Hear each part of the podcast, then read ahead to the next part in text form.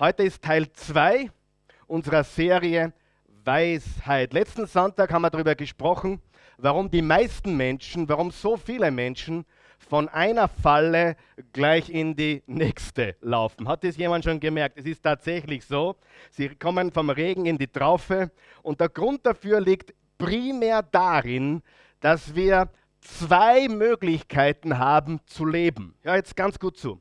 Wir haben die Möglichkeit, nach Prinzip zu leben, nach Prinzipien zu leben.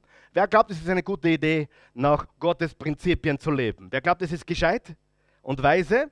Ja, das heißt, wir tun, was richtig ist, nicht was angenehm ist. Das heißt, wir machen das Richtige, auch wenn es schwer ist. Wir leben nach gewissen Prinzipien, da gibt es eine Linie und die überschreiten wir unter keinen Umständen. Das sind Prinzipien. Wer glaubt, dass das wichtig ist? Die andere Seite ist, das sind Menschen, die immer mehr und immer mehr ins Falsche sich verlaufen. Das sind Menschen, Gott hat auch Babys lieb, das sind Menschen, ganz besonders, äh, das sind Menschen, die nach Präferenz leben. Hör mir jetzt gut zu. Es gibt Prinzipmenschen und Präferenzmenschen. Prinzipmenschen tun gewisse Dinge nie. Egal, was sie geboten bekommen, egal wie groß die Versuchung, da ist die Linie, meine Prinzipien stehen, da steige ich nicht drüber. Egal was kommt, das geht gar nicht. Präferenzmenschen tun das, was gerade passt. Das, was gerade schmeckt. Das, was gerade leicht ist. Sie suchen die Flucht, den einfachen, im Moment einfachen Weg heraus. Wer hat schon gemerkt, dass der Weg des geringsten Widerstandes sehr oft eine ganz schwere Straße ist später irgendwann einmal. Wer hat das schon gemerkt? hundertprozentig. Deswegen ganz wichtiger Tipp. Triff jetzt die harten Entscheidungen und hab später leichter. Geh jetzt den leichten Weg und du hast das später ungleich schwerer. Sieg Segler, mein erster Mentor, hat gesagt, du kannst entweder jetzt den Preis der Reue, äh, den Preis der Disziplin bezahlen, der wiegt wenige Gramm. Dann wirst du später Vergnügen, Freude und alles Gute ernten. Oder du bezahlst den Preis der Disziplin nicht und du wirst später den Preis der Reue bezahlen. Also bist du ein Prinzipmensch oder bist du ein Präferenzmensch? Wer kennt ein paar Präferenzmenschen? Ja, die sind wie eine Blume im Wind. Die sind wie eine Welle auf dem Meer. Und die verlaufen sich immer. Und was ich festgestellt habe, kommen sie aus was Schlimmem raus, gehen sie fast immer in noch was Schlimmeres. Du glaubst, die letzte Beziehung war schlecht, die nächste wird noch schlechter, weil du von der einen sofort in die nächste bouncen tust. Das ist ganz gefährlich. Drum sei weise, triff klare Entscheidungen mit Gott, mit Gebet und sei ein weiser Mensch. Bitte Gott vor jeder Gabelung um Weisheit. Jakobus 1, Vers 5, wenn es jemanden an Weisheit fehlt, so bitte er Gott, der jedermann gerne, sag einmal gerne, gerne gibt und so wird sie ihm gegeben, ohne Vorwürfe, ohne Vorhaltungen. Und deswegen, ich möchte, dass wir das heute nicht vergessen. Wir sind Prinzipmenschen und nicht Präferenzmenschen. Präferenzmenschen rennen früher oder später immer in eine Sackgasse, immer ins Verderben. Prinzipmenschen stehen schlussendlich als Sieger da, weil sie machen, was richtig ist, nicht was gerade leicht ist. Sie gehen den Weg, der jetzt schwer ist und haben später leichter. Halleluja. Habt ihr das verstanden?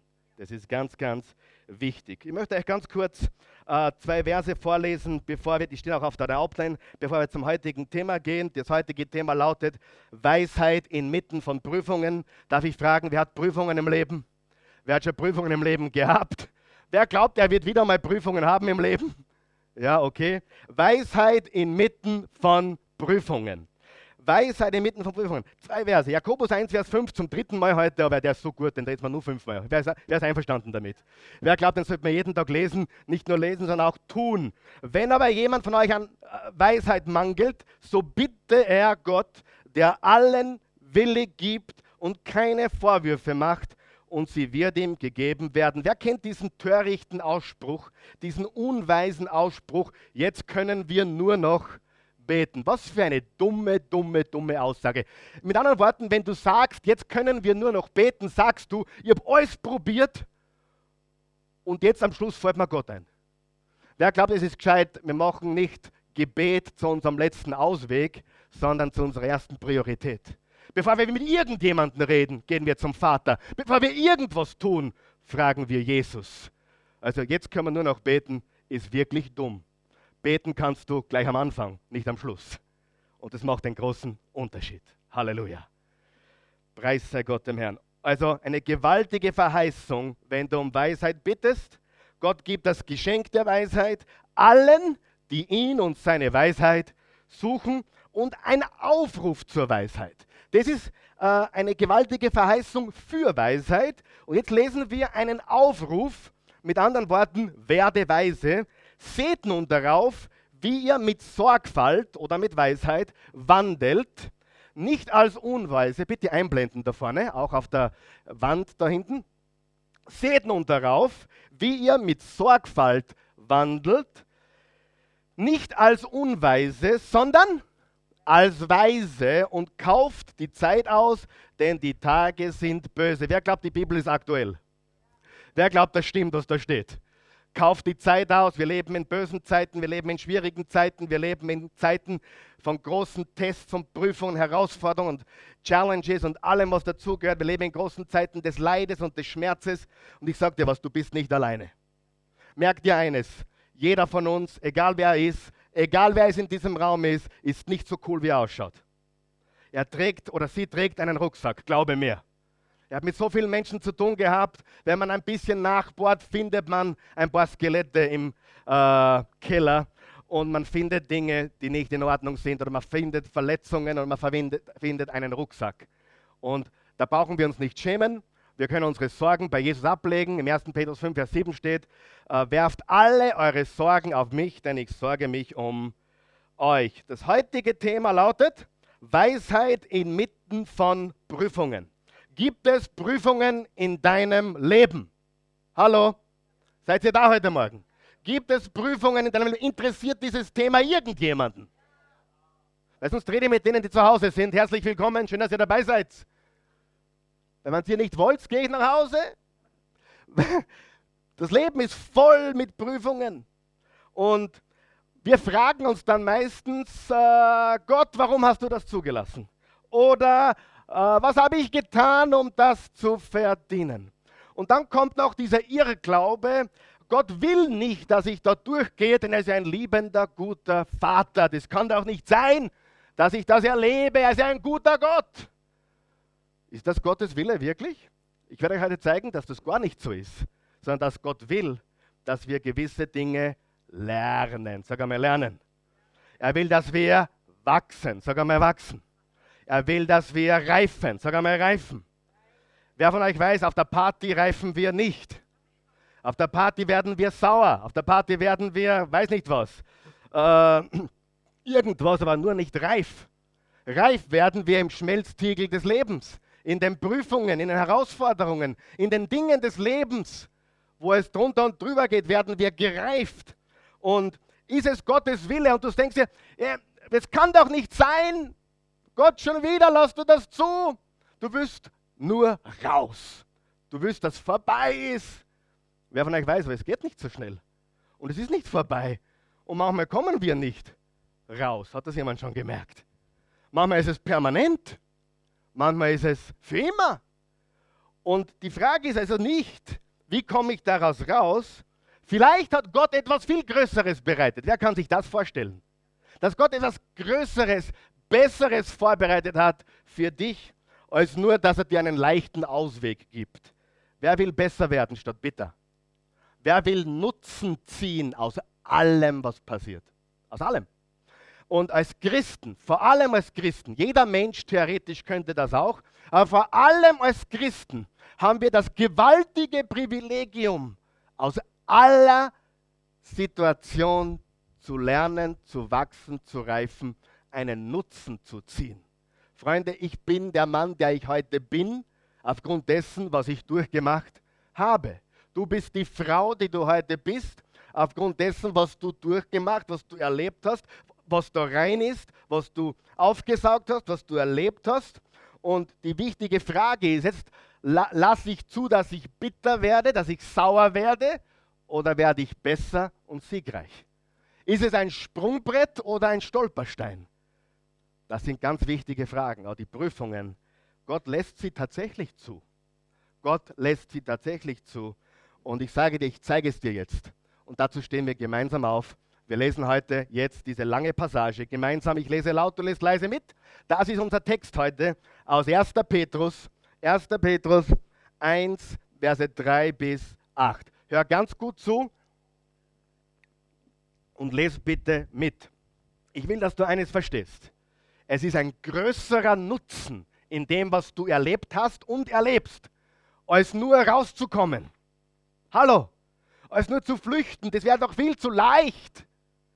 Das ist wie wenn der kleine Gideon sagt, mein Zimmer ist, ist uh, unaufgeräumt und ich stürme sein Zimmer und räume es auf. Nein, da muss er selber durch. Wer glaubt, das wäre gut, dass er das selber durch muss. Und Gott ist ein guter Vater, ein liebender Gott. Gepriesen sei Gott. Fangt schon gut an, oder? Der Vater unseres Herrn Jesus Christus, in seinem großen Erbarmen, oh, es geht gut weiter, hat er uns durch die Auferstehung Jesu Christi von den Toten ein neues Leben geschenkt. Wir sind von neuem geboren, wir sind neue Menschen durch Jesus und haben jetzt eine sichere Hoffnung. Er ist die gewaltige Hoffnung in einer Welt, wo es keine Hoffnung gibt. Die Aussicht auf ein unvergängliches und makelloses Erbe, das nie seinen Wert verlieren wird. Gott hält es im Himmel für euch bereit und wird euch, die ihr glaubt, wo sind die Glaubenden hier heute Morgen? Euch, die ihr glaubt, durch seine Macht bewahren. Gott wird dich bewahren, er wird dich beschützen, er wird dich versorgen, er wird dich begleiten. Er wird dich bewahren, bis das Ende der Zeit gekommen ist und der Tag der Rettung anbricht. Dann wird das Heil in seinem ganzen Umfang sichtbar werden. Das heißt, wir sind schon gerettet, wir sind schon erlöst, aber eines Tages wird alles sichtbar. Wer freut sich auf diesen Tag? Ja, keine Träne mehr, jede Träne weggewischt. Wow, ein Tag des Jubels und der Freude. Im ganzen Umfang sichtbar. Ihr habt also allen Grund, ich liebe das, wir haben allen Grund. Was haben wir allen Grund? Euch zu freuen. Hast du einen Grund, dich zu freuen? Wenn du die Nachrichten anschaust, hast du keinen Grund zu freuen. Wenn du dein Bankkonto anschaust, hast du vielleicht keinen Grund zu freuen. Wenn du deine Frau neben dir anschaust oder deinen Mann besser gesagt, Entschuldigung, hast du vielleicht keinen Grund zur Freude und zu jubeln, auch wenn ihr jetzt noch Gottes Plan für eine kurze Zeit Prüfungen, sag einmal Prüfungen, verschiedenster Art, sag einmal verschiedenster Art. Wer hat, wer hat Prüfungen erlebt und obendrauf noch verschiedenster Art? Darf ich fragen? Verschiedenster Art durchmachen müsst? Hey, Herr Pastor, das ist ja komplett im Widerspruch, was der letzte Fernsehprediger gesagt hat dass wir so glücklich sein sollen und dass alles so leibernd sein soll und dass wir nie Probleme haben sollen und Halleluja und Gott will alles im, im Handumdrehen für dich jetzt verändern. Hat der Fernsehprediger Unrecht? Ja. Hallo, seid ihr noch wach? Er liegt daneben. Die Bibel sagt, wir reifen in Prüfungen jeglicher Art. Durch Prüfungen kommen wir von der ersten Klasse in die zweite Klasse und von der zweiten Klasse in die dritte Klasse. Durch Prüfungen werden wir stärker, stärker, stärker, von Herrlichkeit zu Herrlichkeit. 2. Korinther 3, Vers 18. Denn diese Prüfungen Art durchmachen müsst und manches Schwere erleidet. Denn diese Prüfungen geben euch Gelegenheit, sag einmal Gelegenheit, euch in eurem Glauben zu bewähren. Genauso wie das vergängliche Gold im Feuer, sag einmal Feuer, des Schmelzofens gereinigt wird, muss auch euer Glaube, der ja unvergleichlich viel wertvoller ist, auf seine Echtheit, sag einmal Echtheit. Wie weißt du, was echt ist, wenn es nicht geprüft ist? Glaubst du, Gott lässt jemand predigen, der nicht geprüft ist? Glaubst du, Gott gibt jemand ein, eine Aufgabe, ohne ihn vorher auszuchecken und zu prüfen? Glaubst du? Alles, was Gott verwendet, wird getestet. Die Firma von Schwiegerpapa, die testen Flugzeugteile. Und bevor da irgendwas montiert wird ans Flugzeug, wird es getestet. Aber so einen Test hast du noch nie gesehen. Wer ist froh darüber? Jetzt mal ins Flugzeug einsteigt, denke ich, danke für diese Prüfungen, für diese Tests, dass dieses Metall bis aufs Letzte getestet wurde. Wer glaubt, getestete People, äh, people getestete Menschen sind Menschen, die Gott verwenden kann? Wer glaubt das?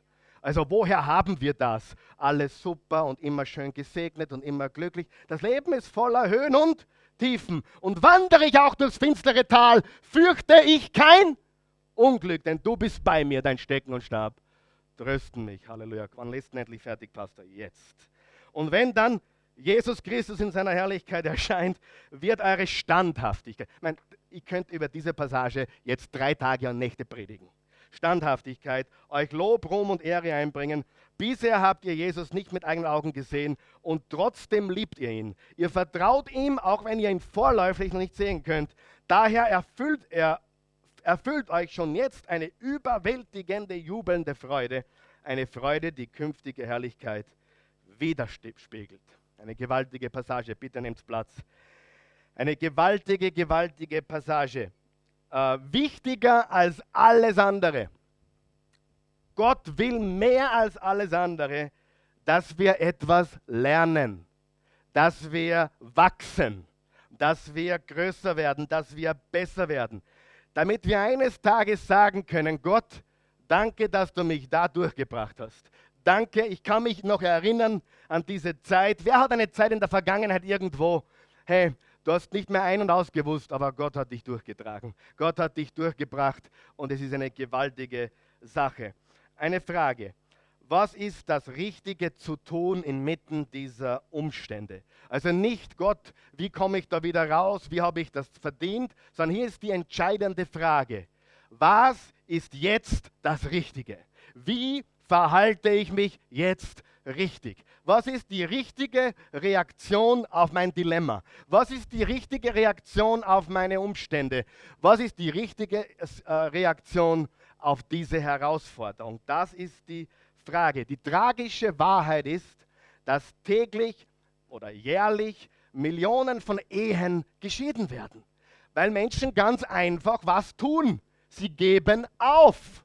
Wenn du ein teures Auto hast und es ist kein Sprit mehr drinnen, lass es auch nicht stehen, nur weil kein Sprit mehr drinnen ist. Du fährst auf die Tankstelle und was machst du? Du tankst wieder auf so traurig, wie viele Menschen das Handtuch werfen, weil sie den leichteren, den easy way suchen. Und ich kann dir eines sagen, ich bin oft an einer, äh, einem Punkt angekommen, da wäre es easy gewesen aufzugeben. Der wäre es easy gewesen zu laufen. Da wäre es das leichteste und hör mir ganz gut zu, das vernünftigste sogar äh, aufzugeben. Wer, wer von euch weiß, Gott ist nicht im Vernünftig-Business. Wer hat das schon gemerkt? Was vernünftig ist, ist uninteressant. Was sein Wille ist, ist interessant. Ja? Wer von euch weiß, oh, du musst vernünftig sein. Hey, ich, ich würde nicht hier stehen, wäre ich vernünftig. Wäre ich wirklich vernünftig, würde ich morgen zusperren, was anders machen. Glaube mir, Vernunft ist nicht, was Gott will. Gott will, dass du seinen Plan folgst, seinen Willen erkennst, seine Gedanken. Weil im Jesaja 55 steht, deine Gedanken sind höher. Also er sagt, meine Gedanken sind höher als eure Gedanken und meine Wege höher als eure Wege. Soweit der Himmel von der Erde ist, sind meine Gedanken von euren Gedanken entfernt. Gott denkt anders und Gott hat einen anderen Plan und er will, dass wir was lernen, dass wir wachsen, dass wir größer werden, besser werden. Und die tragische Wahrheit ist, dass jährlich tausende Pastoren aufhören. Wer, wer euch weiß, was das ist? Ich habe mal einen, einen sehr äh, gescheiten Pastor hier in Wien gehört, wie er gesagt hat, der durchschnittliche Pastor in Wien überlebt fünf Jahre. Also bitte, danke Jesus, 18 Jahre ist nicht schlecht. Fünf Jahre ist der Durchschnitt. Und ich weiß auch warum. Ich weiß, warum das so ist. Ich weiß, womit man da kämpft. Aber ich weiß auch eines.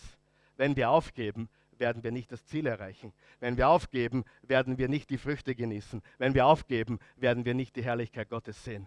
Gott ist nicht interessiert, dass du es bequem hast, sondern dass du gehorsam bist, dass du seinen Willen tust. Gott will nicht, dass du, oh, ich will das Leben genießen. Er will, dass du ein Unterschiedmacher wirst. Halleluja. Ein Unterschiedmacher. Und da musst du manchmal die Ärmel raufkrempeln. Das ist manchmal unangenehm, da wird es manchmal heiß, da brennt es manchmal. Aber die Freude ist riesengroß. Halleluja.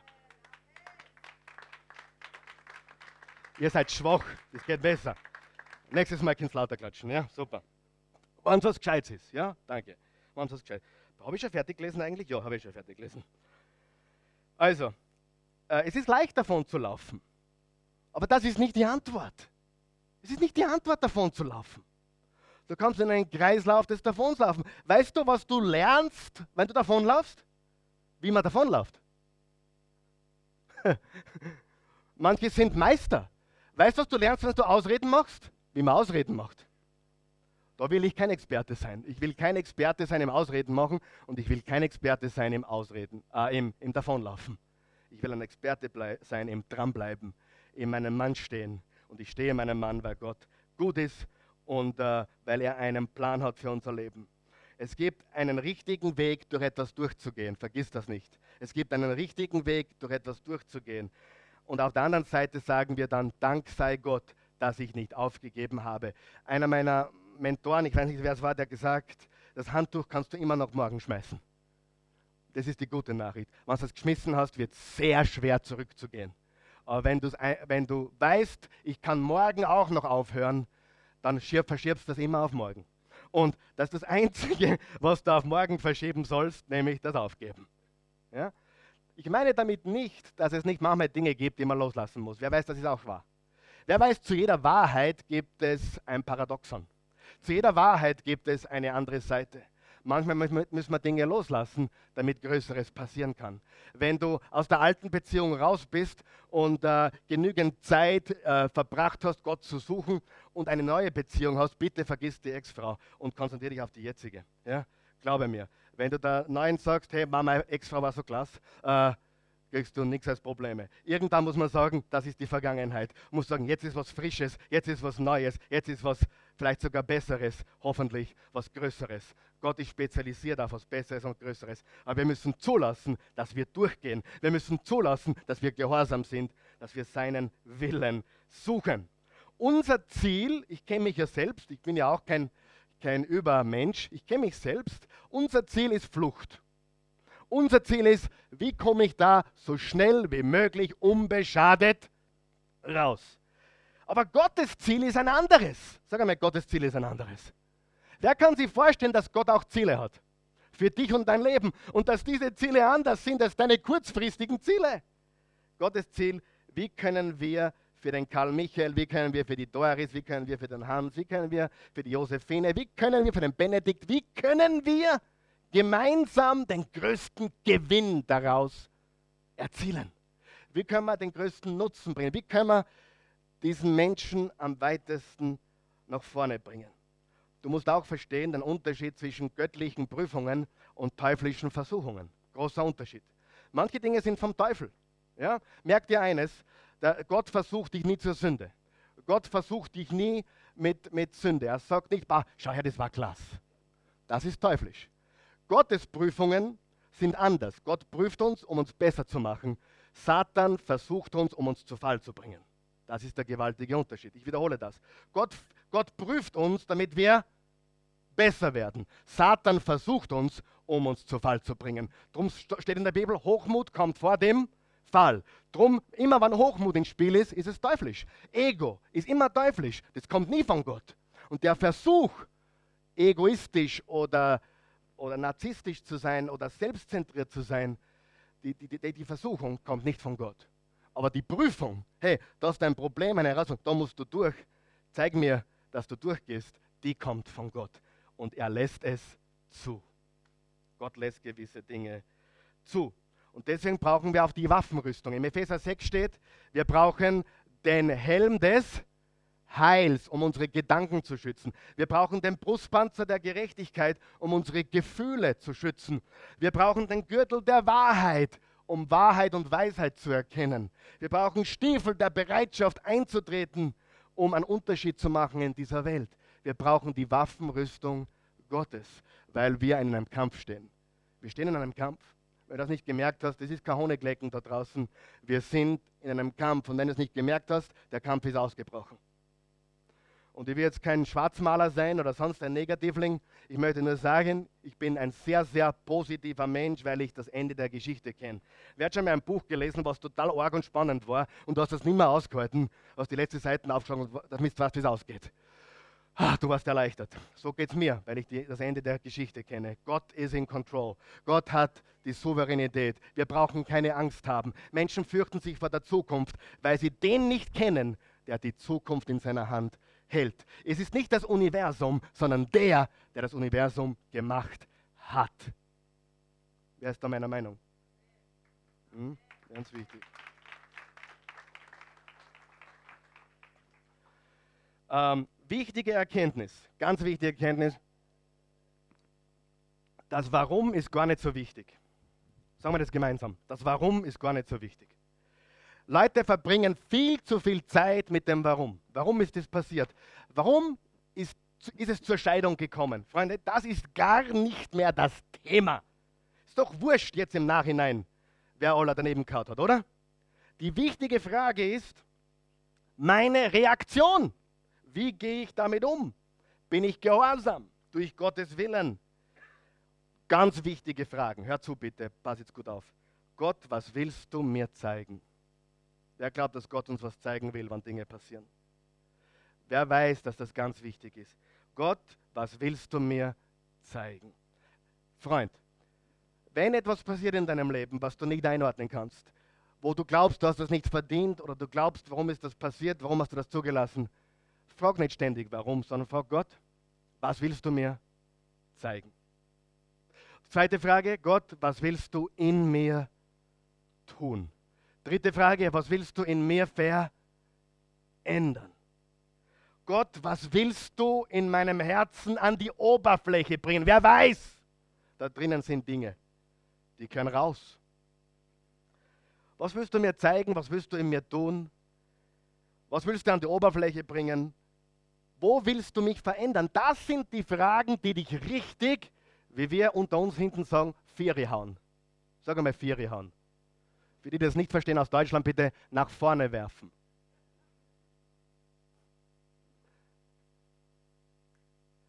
Das sind die richtigen Fragen. Und du hast recht, Gott hat es erlaubt. Gott hat es wahrscheinlich nicht verursacht, aber er hat es zugelassen. Warum? Weil er einen Plan hat, weil er ein Ziel hat. Und Gottes Plan ist, dass wir Gehorsam lernen. Gottes Plan ist, dass sein Reich komme in meinem Leben. Weißt du, sein Reich komme oder dein Reich komme. Zuerst bei mir, in deinem Leben, in meinem Leben. Dein Reich komme.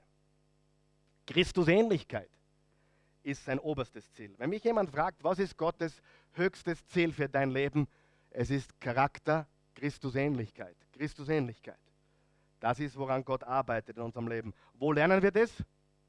Nicht am Strand, nicht in Italien, da auch vielleicht, ja, in Italien geht es auch, aber nicht jetzt unbedingt äh, auf der Sonnenseite des Lebens, sondern im Schmelztiegel des Lebens. Dort wachsen wir. Ähm, Wachstum im Glauben, Gehorsam, sein Reich komme. Darum geht es, liebe Freunde. Und es ist diese Erkenntnis, die uns weiterbringt. Nicht, dass wir alles verstehen.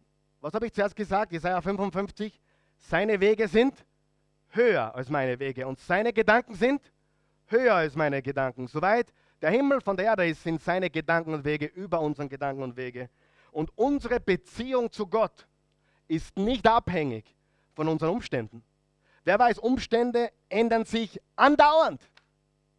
Wenn meine Beziehung abhängig wäre von meinen Umständen, dann würde sich meine Beziehung zu Gott ständig verändern, weil meine Umstände ändern sich in einer Tour. Meine Beziehung zu Gott ist unabhängig von den Umständen. Ich vertraue ihm immer. Unsere Beziehung zu Gott ist abhängig von der Erkenntnis, wer er ist und wie sehr er mich liebt. Er liebt mich bedingungslos. In seiner Gnade, in seinem Erbarmen, in seiner Weisheit führt er uns und es ist absolut gewaltig. Er schützt uns, er schützt uns, er führt uns, er versorgt uns. Und wir haben das Vorrecht, aus allem, was passiert, das Größte zu ziehen. Römer 8, Vers 28, denen, die Gott lieben, dient alles, und ich meine wirklich alles zum Besten. Du sagst, es ist nicht gut, was passiert ist. Richtig. Aber kann Gutes daraus entstehen? Absolut. Ist es manchmal wichtig, dass du am Boden fällst, damit du wieder zurückkommst zur Demut, zur Dankbarkeit, zur Wertschätzung? Wer weiß, wann wir alles haben, vergessen wir, was wir haben. Aber wenn wir wieder erkennen, was wir haben oder hatten, dann ändert sich unser Leben absolut. Und das ist ganz, ganz wichtig. Das sind Erfahrungen, die sind gewaltig. Aber eines weiß ich aus Erfahrung und mein Vertrauen ist groß. Schließt Gott eine Tür, öffnet er eine größere Tür. Ich habe es immer wieder erlebt. Ich habe noch nie etwas erlebt in meinem Leben, was mich wirklich gechallenged hat, wo ich nicht anschließend besser, stärker, größer und sogar besser versorgt war. In allem. Es ist immer aufwärts gegangen. Kurzfristig Orwe, aber langfristig Aufe. Sagen wir das einmal ganz kurz. Äh, kurzfristig Orwe, langfristig Aufe. Das ist Gottes Plan. Es ist nicht lin linear, sondern es ist ein Hoch und Tief, ein Berg und Tal. Es ist gewaltig, wenn wir Gottes Führung sehen in allem. Also ich bin glücklich, im, ich predige mich glücklich heute. Nicht, wie es eigentlich geht. Jetzt schaut es mich an, wie wenn ich vom Mars wäre, aber das ist okay. Schauen wir uns jetzt die Gründe für die Prüfungen an. Wer will ein paar Gründe sehen? Warum sind die Gründe wichtig? Ähm, nie, ich habe nicht gesagt, der Grund, warum es passiert ist oder der Grund, warum ich da durch muss, sondern der Grund für die Prüfungen. Warum werde ich geprüft? Weißt du, wenn du die Gründe kennst für die Prüfungen, dann kannst du dich freuen. Wenn du es aber nicht, wenn du nicht weißt, dass da ein Grund dahinter steckt, dann bist du deprimiert.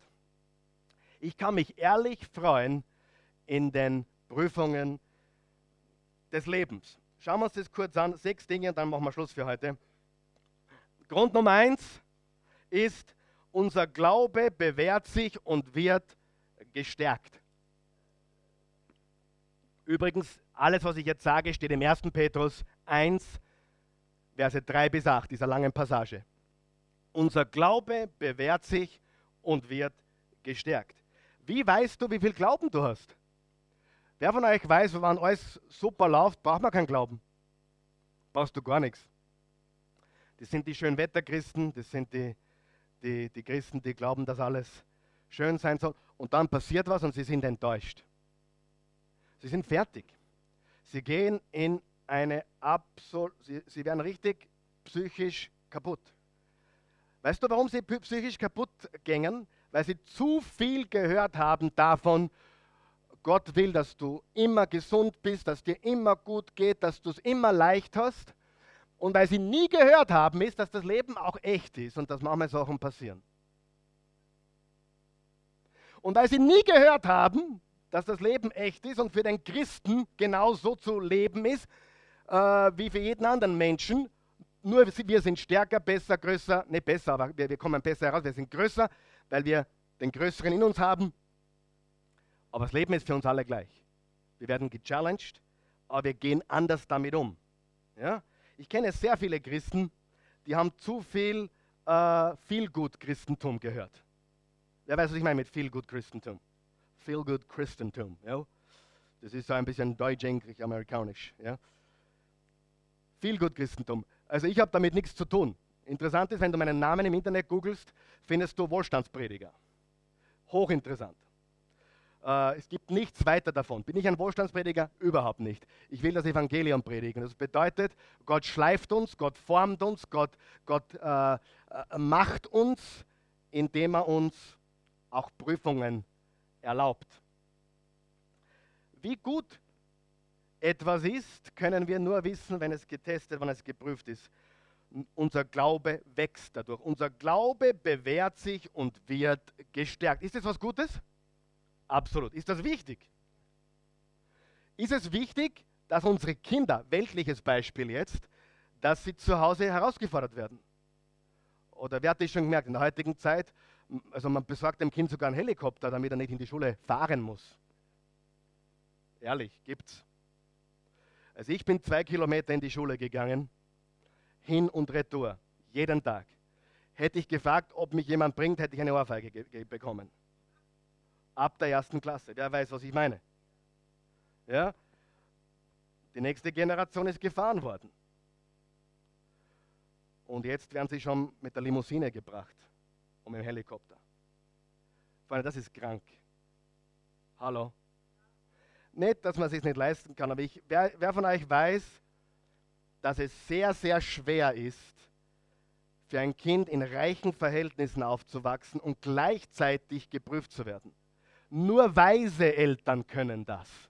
Nur weise Eltern können das. Ich war jetzt zusammen mit einem Mann, der ist sicher 30, 40, 50 Millionen schwer. Und äh, habe ihn gefragt, wie war das beim ersten Auto deines Sohnes?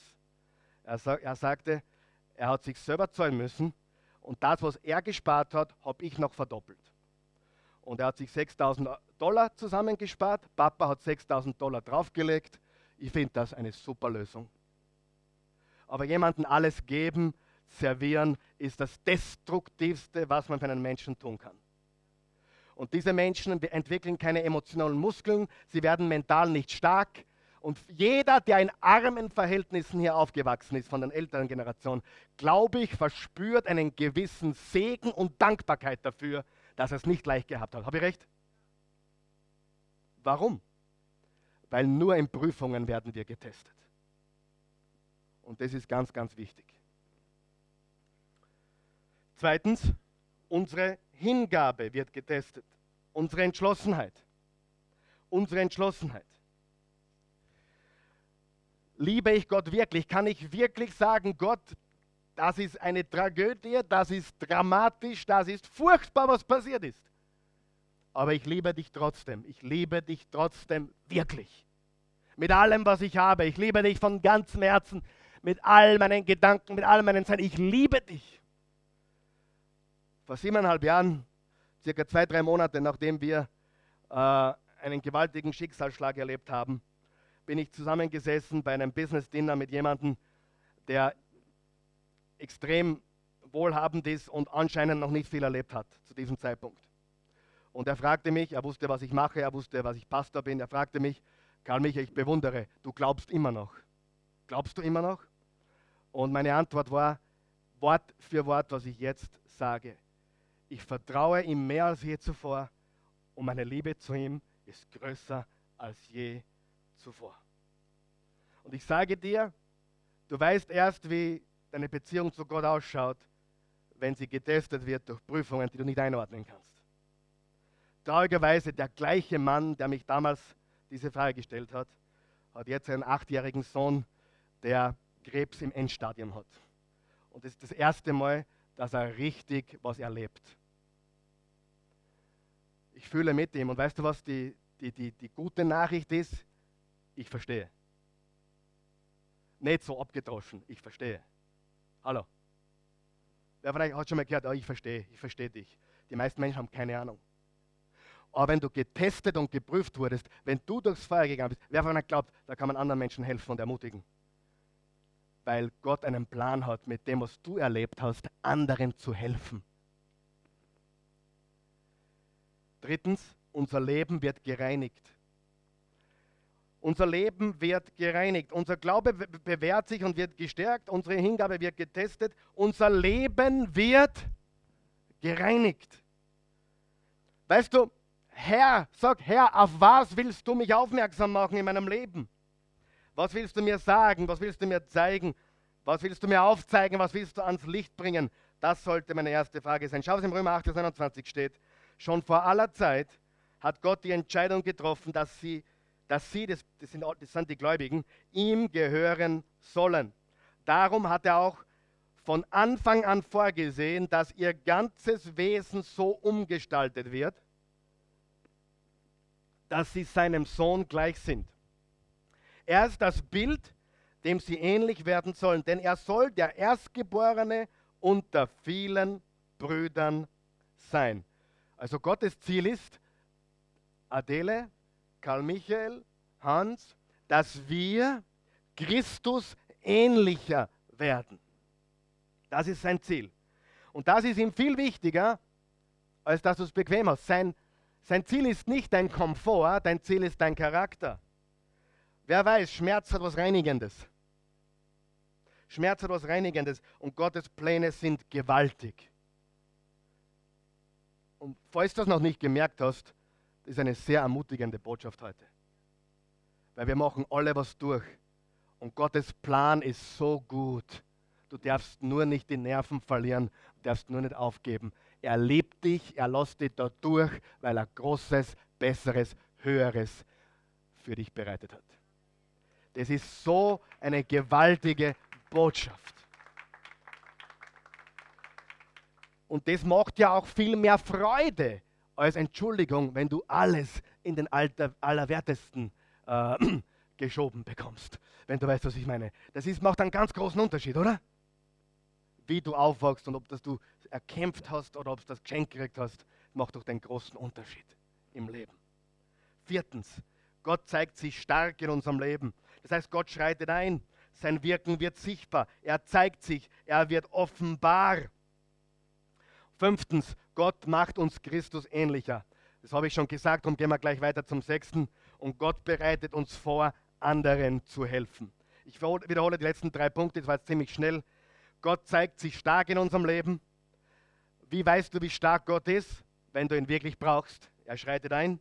Gott macht uns immer Christus ähnlicher und Gott bereitet uns vor, anderen zu helfen mit ähnlichen Umständen. Mit ähnlichen Umständen. 2. Korinther 1, Vers 3 bis 4 sagt, Gott schenkt uns seinen Trost, damit wir mit seinem Trost andere trösten können, mit demselben Trost, mit dem wir von oben getröstet sind. Es ist kein Zufall, dass dir das passiert ist, was dir passiert ist. Gottes Plan hat es in sich. Gottes Plan ist riesengroß. Wenn uns Komfort wichtiger ist als Charakter, dann können wir uns inmitten von Prüfungen nicht freuen. Wenn wir glauben, das Nonplusultra ist, es, ist, es geht mir gut, ich habe es angenehm, es ist alles super. Wenn wir glauben, dass das das Nonplusultra ist, dann können wir uns nicht freuen in Prüfungen. Aber wenn wir wissen, dass Gott besonders arbeitet, hört mich jemand? Mäßige mich schon wieder ein bisschen. Manchmal werde ich ein bisschen laut. Das ist meine Leidenschaft die mich übermannt.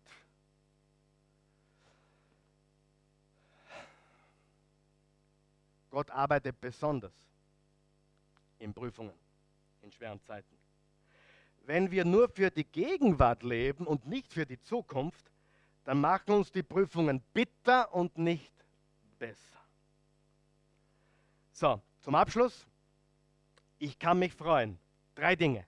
Ich kann mich freuen, wenn ich weiß, dass Gott die Kontrolle hat. Wenn ich weiß, God is in control, Gott hat die Kontrolle. Wenn ich weiß, Gott hat die Kontrolle, dann kann ich mich wirklich freuen.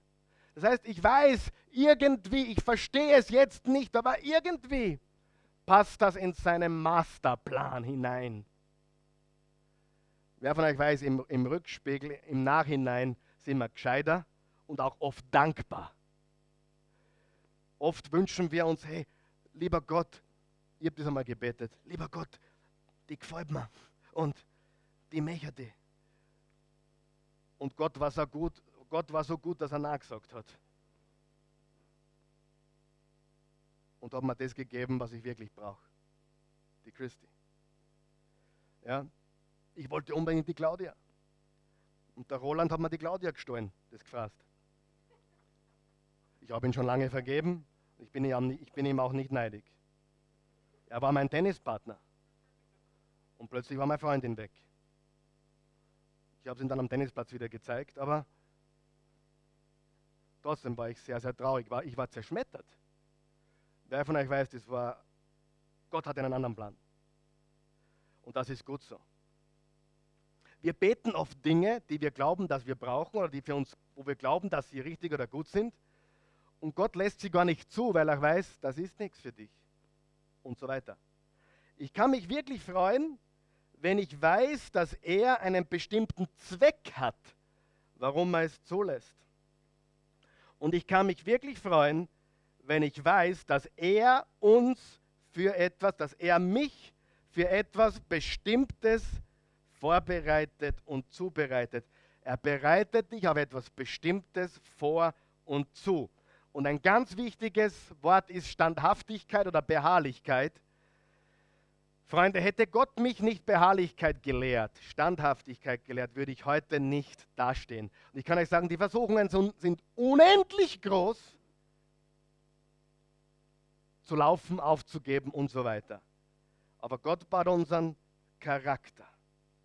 Gott baut unseren Charakter. Seine Liebe ist so groß, dass er uns durch Prüfungen vieles lehrt, dass wir wachsen, dass wir weitergehen. Weißt du, das Reifste, weißt du, wie du weißt, dass du angekommen bist? Oder wie, wie du weißt, dass du schon sehr weit bist? Jetzt stell dir vor, du tust jemandem weh.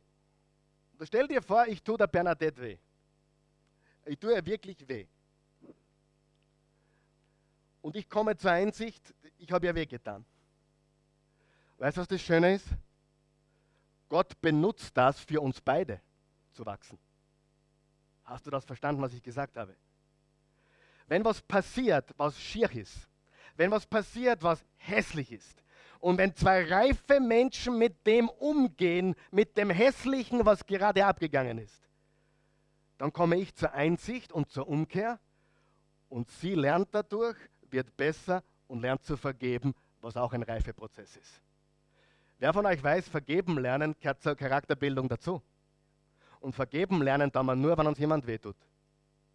So, so paradox das klingt, sogar wenn ich dir wehtue oder du mir, können wir beide daraus großen Nutzen ziehen und wachsen. Reife Menschen ziehen aus allem Nutzen, Vorteil, Sieg, Gewinn, allem, weil sie wissen, Gott lässt es zu, weil was Neues, was Besseres, was Stärkeres kommt, weil wir einfach wachsen und lernen dürfen. Das ist eine gewaltige Wahrheit. Seine Liebe, Gottes Liebe ist so groß und er hat sie offenbart durch Jesus am Kreuz. Und dein Leben kann sich heute verändern, wenn du ihm vertraust. Jesus will in dir und durch dich arbeiten wie noch nie zuvor.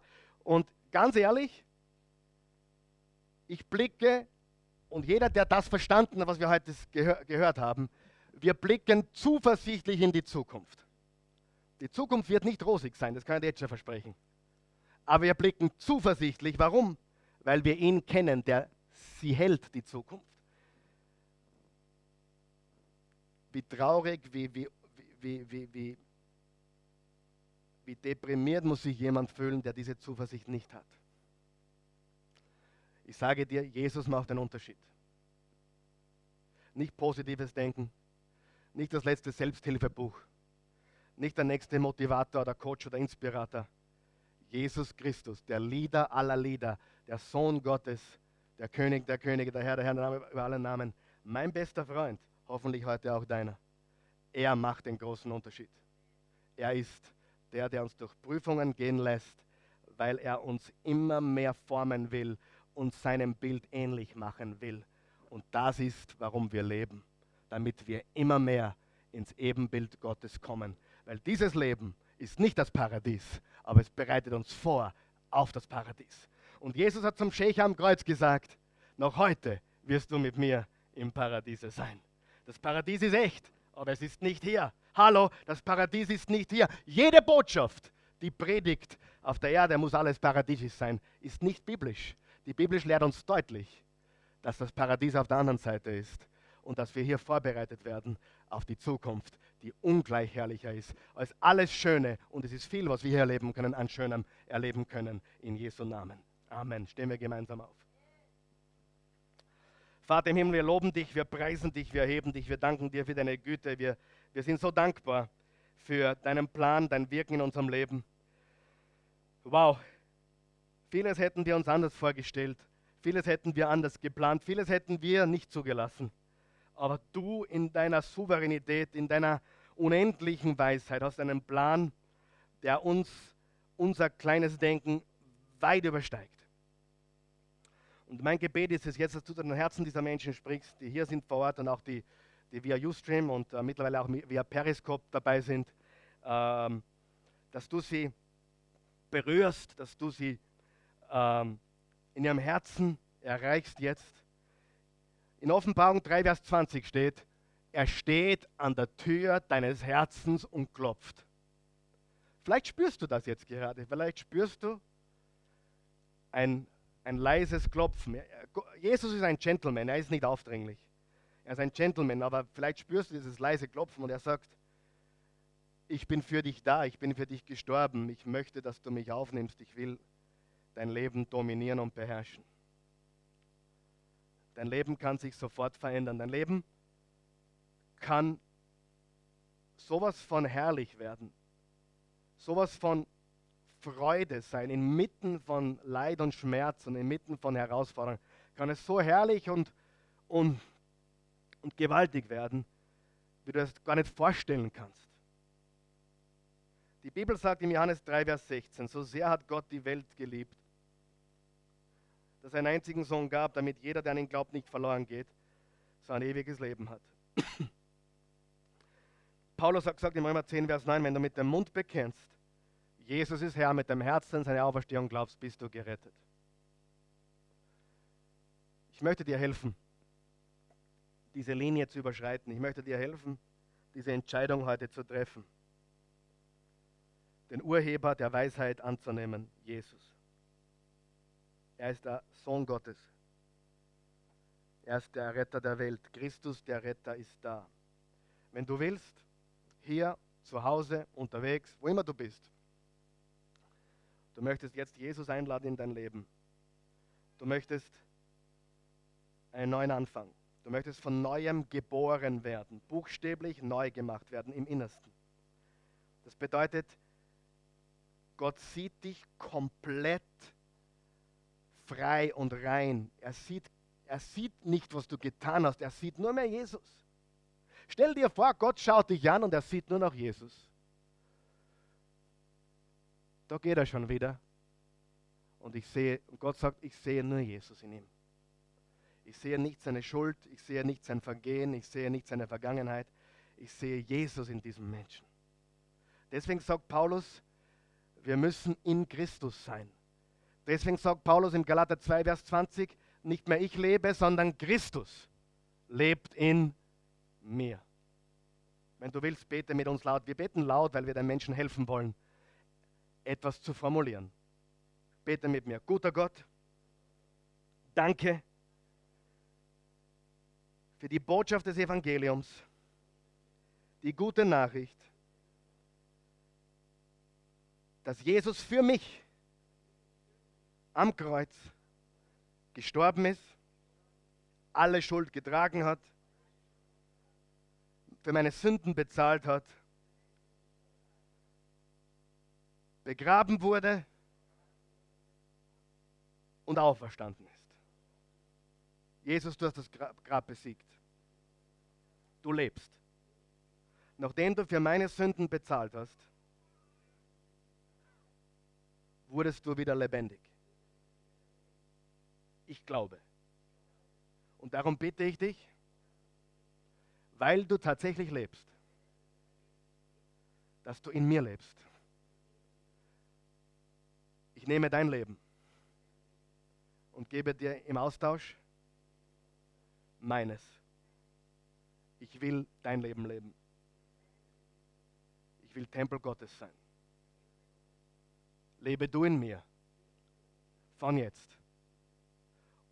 Und mache du dein Werk in mir. Führe mich. Durch alles, was ich erlebt habe, alles, was ich erlebe, alles noch, noch erleben werde, die Prüfungen, die Tests, die Herausforderungen.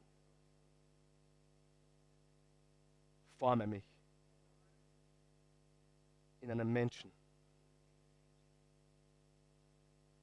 der dir, Jesus, immer ähnlicher wird. Ich möchte mein größtes Ziel deklarieren. Dich auf Erden, Gott, verherrlichen. Einen Unterschied machen. Licht der Welt sein. Andere zu dir bringen. Verwende mich. Vater, bitte verwende mich. Die Menschen sind verführt. Sie kennen sich nicht aus. Gebrauche mich ihnen den Weg zu zeigen. Ich stehe dir zur Verfügung. Und ich möchte mich dem Gebet von Johannes anschließen. Jesus, du musst zunehmen. Ich muss abnehmen. Du immer größer, ich immer kleiner in meinem Leben. Das macht mich wirklich groß. Und das will ich. Amen.